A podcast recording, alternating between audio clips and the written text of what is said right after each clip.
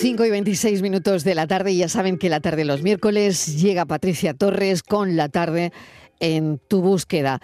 Y mm, hace tiempo que nos revisamos el caso de Daniel Sancho. Parece que hay alguna novedad y es que niega ante el juez el asesinato premeditado de Edwin Arrieta y dice que fue un accidente.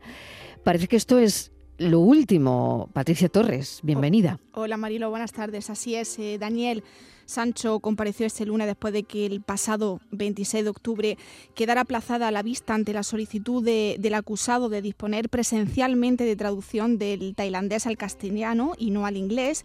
Y el joven ha negado durante esta vista en el tribunal de la isla de Samui que hubiese premeditado el asesinato del colombiano perpetrado en la isla de Pangan, así como de haber hecho desaparecer el pasaporte de la víctima, dos de los tres cargos en su contra. De lo que sí se ha declarado culpable es el tercer cargo, ocultar partes del cuerpo. El equipo de este programa se ha puesto en contacto con Borja Méndez, periodista de Voz Populi que está siguiendo de cerca el caso y nos ha asegurado que esta vista de Daniel Sancho ha sido un arma de doble filo. Porque tenía dos opciones. Eh, la fácil, que era mm, confesar todo el crimen, como hizo en un primer momento, intentar que, con esta confesión y esta colaboración, pues la, la justicia tailandesa eh, no, no solicitara la pena de muerte ni, ni, la cadena perpetua y en cambio tenía esta opción que era plantar batalla y, seguir defendiendo su inocencia. Eh, las dirigencias de la policía tailandesa y también de, de la fiscalía van encaminadas a ese asesinato premeditado eh, gracias en buena parte fundamentada por la compra de, los cuchillos en el supermercado, también en las cámaras de seguridad que siguieron todo el recorrido de Daniel Sancho y Edwin Arrieta antes del, asesinato, eh, se sustentan esas dos bases. Ahora tendrá que verse qué herramientas jurídicas eh, utiliza la, defensa de Daniel Sancho para, para poder cimentar esa pelea que se produjo y, también, y también certificar que, que fue un homicidio imprudente y no un acto planificado. Él quiere seguir dando batalla a la Fiscalía y a la policía tailandesa y sigue asegurando que la muerte de Edwin se debió a un accidente y con esto, sin duda, Marilo, se abre un nuevo frente judicial. el, el, joven eh, le dijo este lunes al juez que quería prescindir de los servicios eh, del abogado de oficio que tenía, que le fue asignado el pasado 26 de octubre cuando el acusado se personó ante el juez sin un letrado particular. Daniel no tenía abogado en Tailandia, donde solo puede ser defendido por un profesional tailandés desde el 7 de septiembre, después de que el padre del acusado, el actor Rodolfo Sancho, prescindiera de los servicios de Anand Chua Privat por discrepancias en la defensa. Es cierto que está costando bastante a la, a la familia de, Daniel Sancho eh, y al, abogado español Marco García Montes encontrar un letrado que allí en Tailandia defienda como, como ellos quieren eh, los intereses de su representado. Eh, en un primer momento contó con, con, un abogado por discrepancias con, con, su equipo jurídico aquí en España, pues al final rompieron su vinculación. Eh, más tarde contrataron a otro eh, bastante reputado allí en Tailandia. También eh, desechó el caso con el paso del tiempo y bueno, ahora han contratado a un nuevo tercer abogado que, bueno, parece que defenderá todos los intereses de, de, la justicia, porque recordemos que Marco García Monte no puede representar allí en Tailandia a Daniel Sancho. Por lo tanto, pues han tenido que buscar como una herramienta de interlocución con la justicia tailandesa para poder defender sus intereses y para poder también eh, defender esa versión de, Daniel Sancho de que fue un accidente en el marco de una pelea y que él posteriormente pues descuartizó el, cuerpo y, también ocultó el, el pasaporte del cirujano colombiano las contradicciones en la policía, Marilo, de cómo murió eh, Arrieta, van a ser utilizadas también por la defensa de Daniel Sancho. Eh, serán las múltiples contradicciones que se han vivido a lo largo del proceso por parte de, la policía tailandesa. En un primer momento eh, dijeron que, que Edwin fue acuchillado por unas marcas que aparecieron en una camiseta que localizaron cerca del cuerpo de Edwin Arreta. Después negaron ella esa máxima. Eh, en un primer momento también dijeron que murió asfixiado, eh, después que murió degollado. Eh, todas estas dudas que, dejó la policía tailandesa a lo largo del proceso en sus declaraciones, pues serán utilizadas un poco en este, en este marco eh, por parte de, la defensa de, Marcos García Montes, pues para en duda la actuación policial y para hacer ver que, tienen pocos elementos eh, probatorios de cómo murió en realidad eh, Edwin Arrieta van a utilizar las contradicciones en la policía, las lesiones sufridas por Daniel Sancho en esa pelea, pero también lo van a utilizar la familia de Edwin Arrieta. Porque puede ser perfectamente compatible estas lesiones con un crimen premeditado y que Edwin Arrieta en un momento dado eh, se intentara defender. Ahora se abre un, nuevo marco legal, ya con, esta vista en la que hemos podido ver a Daniel Sancho eh, rapado y con un nuevo semblante menos fuerte de lo habitual. Eh, pues abre un, nuevo escenario, un, nuevo adelanto de todo este proceso judicial en Tailandia y, se está a la espera de que, de que se, se, abra el juicio, el juicio ya por, el crimen de Edwin Arreta, que podría ser en el primer trimestre de, de 2024 si, si todos los plazos se cumplen según lo previsto. El próximo 27 de noviembre se va a celebrar de nuevo una nueva vista en la que tanto la Fiscalía Mariló como la defensa van a presentar eh, sus pruebas en el proceso contra Daniel Sancho. Pues es uno de los asuntos que más apremian ahora mismo a Daniel Sancho, ¿no? Encontrar, eh, Patricia, un nuevo abogado tailandés, dado que en la primera vista anunció que había renunciado mm. al anterior. Em, y todos ellos, al parecer, están en contra de la línea de defensa que está liderando Marcos García Montes, su abogado, ¿no? que ha optado por defender que todo fue un accidente y que Sancho tan solo es culpable de descuartizar el cadáver. Hmm. Además, Mariló, eh, una cosa más, eh, eh, él se lo ha jugado todo a una carta, porque se ha declarado no culpable del cargo de homicidio con premeditación, que podría tener bastantes consecuencias. Es una apuesta difícil que entraña riesgos porque, eh, como ya saben, puede acarrearle la muerte si es considerado culpable. Es decir, declararse no culpable de todos los cargos de asesinato premeditado y sustracción de documentos y solo de descuartizamiento del cadáver entraña un grave riesgo y es que si no confiesa esos delitos podría perder ese indulto del rey de Tailandia. Por eso se le ha jugado, eh, por así decirlo, todo a una carta toda una carta, pues veremos cómo, cómo sale todo mm, esto. ¿no? Eh, seguiremos pendientes. Eh, vamos con las labores de búsqueda de un hombre de 84 años desaparecido desde el sábado a las 5 de la tarde en la localidad de Guajar Faragüit, en Granada pues el dispositivo formado por agentes de la Guardia Civil, Protección Civil y vecinos buscan a este vecino de la localidad que padece varias enfermedades y que está desaparecido desde el sábado pasado. Se han incorporado a la búsqueda las unidades caninas de Protección Civil de Motril y de la Guardia Civil especializadas en el, rastreo de personas eh, desaparecidas. Se han establecido varias zonas eh, de búsqueda partiendo de ese último lugar en el que se le vio a Abelardo al Alcántara, más conocido como Abelito.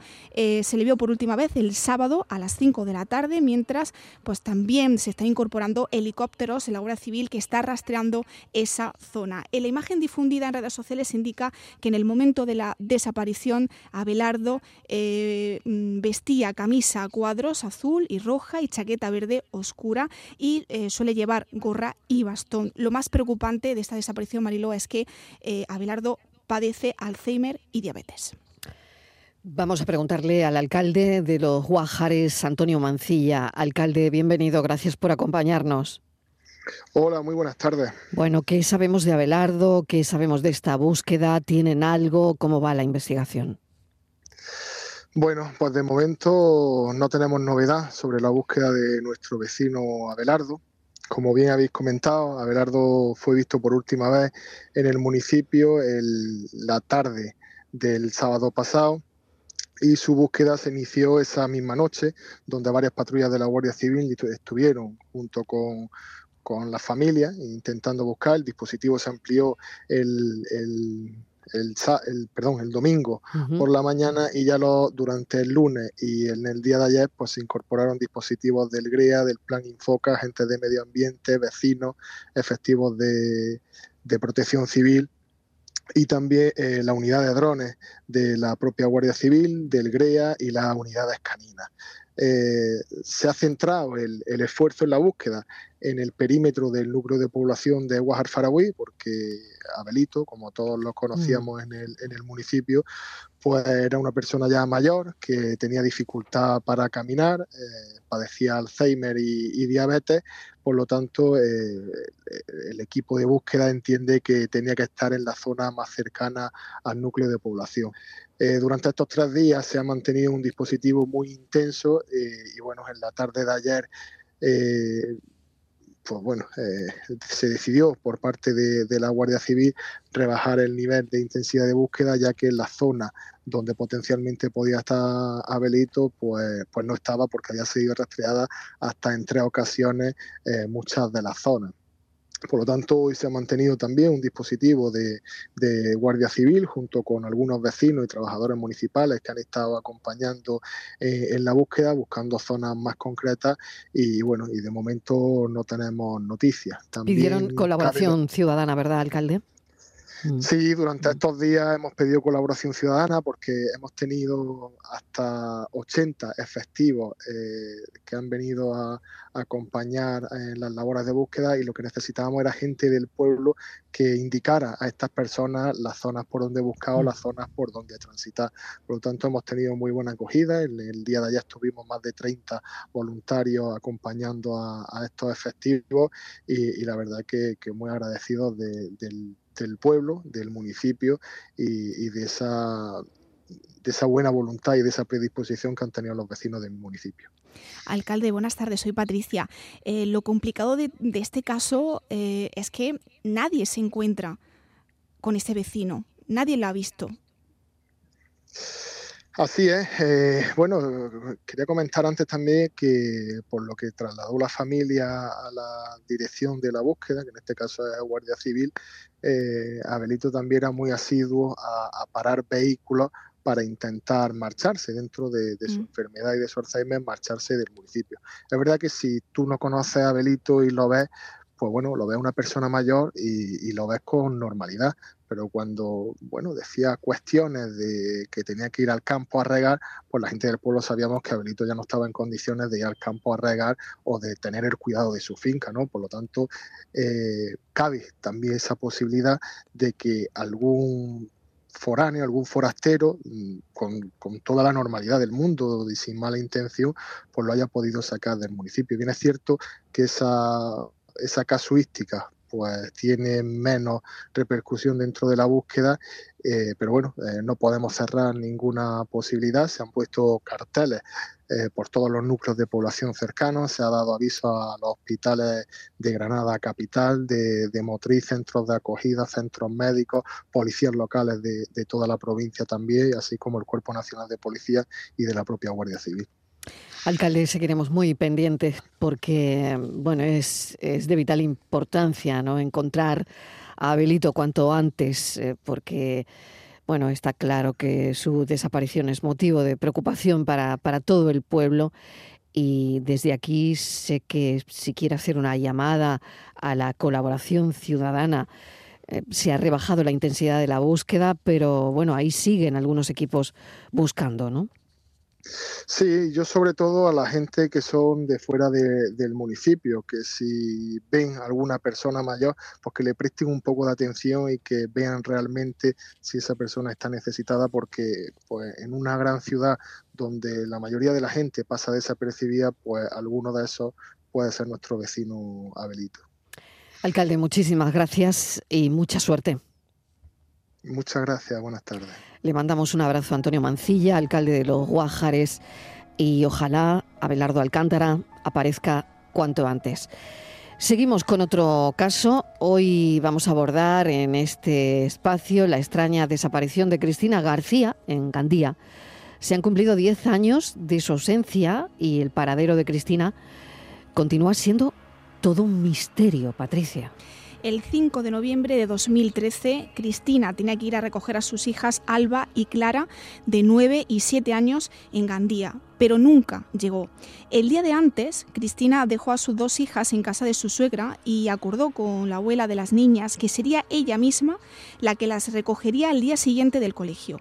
Desde entonces sus hijas no han sabido nada del paradero de su madre, hasta que el pasado mes de junio las jóvenes fueron a la policía a arreglar los papeles del fallecimiento de Cristina cuando se encontraron con una sorpresa. Les dijeron que no podían firmar ese papel porque habían encontrado una cuenta bancaria a nombre de su madre y que ha estado recibiendo una subvención hasta abril.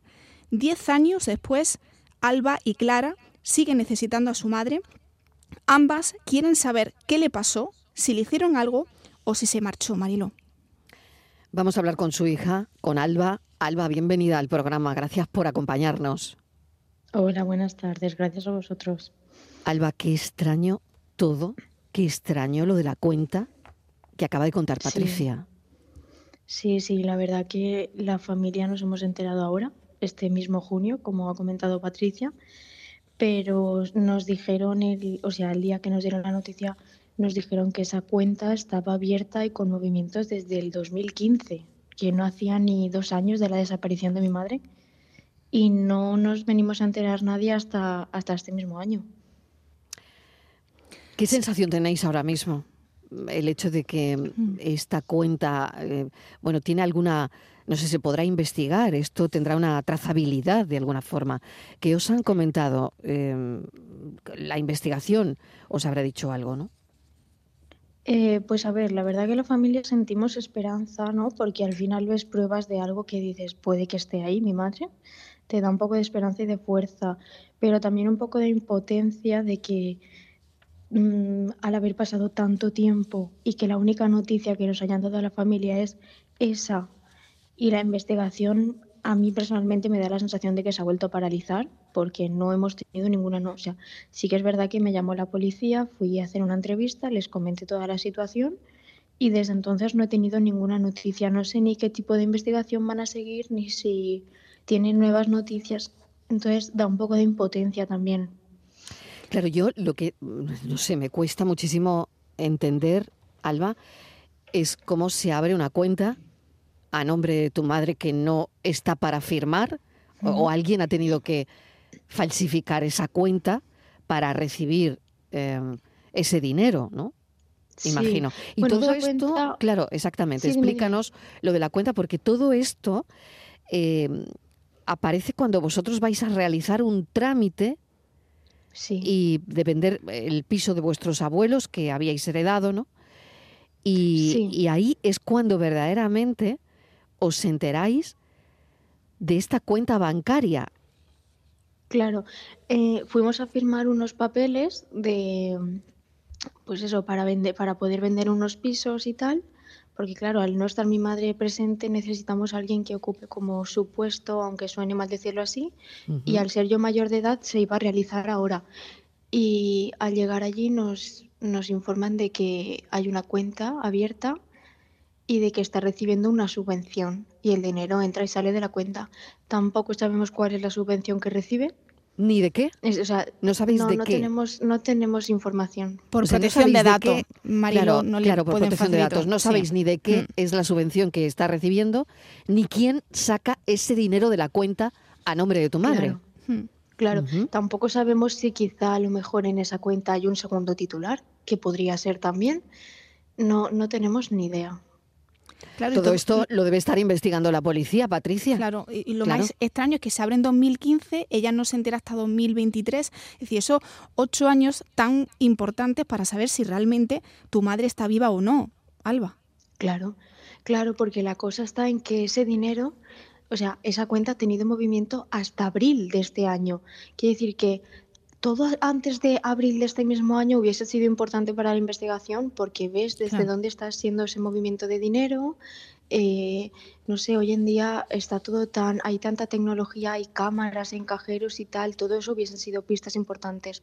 Ahora, a día de hoy, la cuenta sigue abierta, pero desde abril ya no tiene movimientos. Eso juega mucho en nuestra contra.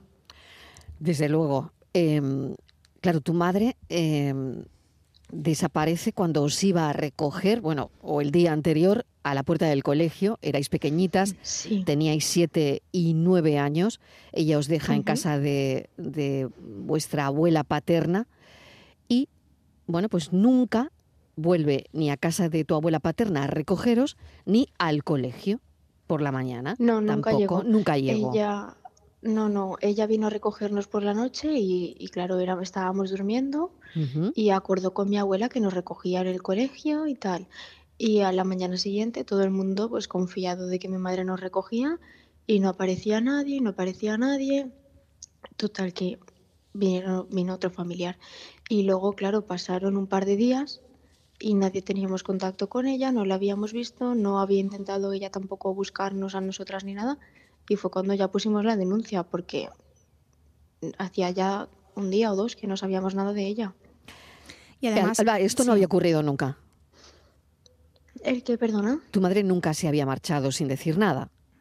No. Nunca. No, sí que es verdad que ella a lo mejor se enfadaba, discutía pues con mis tías o algo y estaba pues un día o dos que, que no les hablaba o no les llamaba o no tal, pero enseguida volvía y, al final tiraba mucho siempre a casa, ¿no?